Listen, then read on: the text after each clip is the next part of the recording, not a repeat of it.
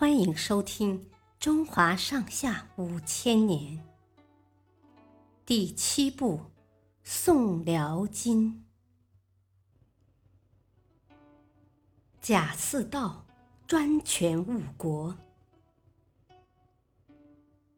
贾似道是宋理宗宠爱的贵妃的弟弟，后来被封为宰相，掌握了南宋的军政大权。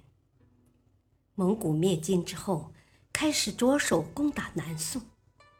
成吉思汗的孙子忽必烈领兵大举渡江，把鄂州围住。宋理宗急忙派兵援救，又让贾似道到汉阳督战。贾似道非常害怕，主动前去求和，表示南宋愿意称臣，交纳岁币。这时正好蒙古内部出现汗位争夺的局面，忽必烈暂时答应贾似道的请求，回国争汗位去了。蒙古军撤回北方后，贾似道抓了一些蒙古兵回去，吹嘘自己取得了胜利。宋理宗下诏对他进行了奖赏。宋理宗死后。贾似道拥立了宋度宗。宋度宗整天沉湎于酒色，把朝政大权完全交给贾似道，还用国库里的钱为他修建了一所宅院，并允许他平时可以在家中处理政事。平时官吏有事都会直接抱着文书到贾府请示。不仅朝廷的大小事务。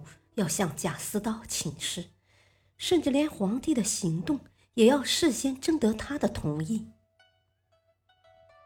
有一次，宋度宗到明堂去祭祀祖先，祭祀完毕，准备回皇宫时，下起了大雨。贾似道以为宋度宗要等雨停了才能銮驾回宫，就自己游玩去了。胡贵妃的哥哥胡显祖见雨一时停不了，就劝宋度宗坐带棚的小车回皇宫。宋度宗竟然战战兢兢地问：“这样回宫，宰相会不会同意呢？”胡显祖骗他说：“宰相已经知道了。”宋度宗这才敢坐小车回去。但事后，贾似道大发脾气，并嚷嚷着要辞职。宋度宗只好撤了胡先祖的职，又把胡贵妃赶出了皇宫。贾似道这才罢休。贾似道把持着朝政大权，却对政事一点都不上心，只顾自己玩乐。公元一二七零年。襄阳、襄城被蒙古军围困，南宋前线形势十分危急。但贾似道却在家里过着腐败的生活。他在家中召集赌友赌博，不许别人看。一次，一个侍妾的哥哥来探望妹妹，看到贾似道在赌博，贾似道立刻命人将他捆起来。扔进火里，活活烧死了。贾似道还喜欢斗蟋蟀，听到谁家墙角有蟋蟀叫，就拆掉人家的房屋去捉，弄得百姓无家可归。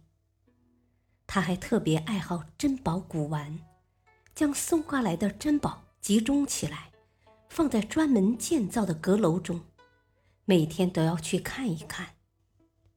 他搜刮珍宝不择手段，听说已故兵部尚书有一条价值很高的玉带。在得知玉带随葬之后，他竟然命人掘墓，把玉带弄了出来。忽必烈称帝建立元朝后，加紧侵略宋朝，贾似道却将前线的消息封锁起来，不让宋度宗知道。如果谁告诉宋度宗，他就立刻将谁处死。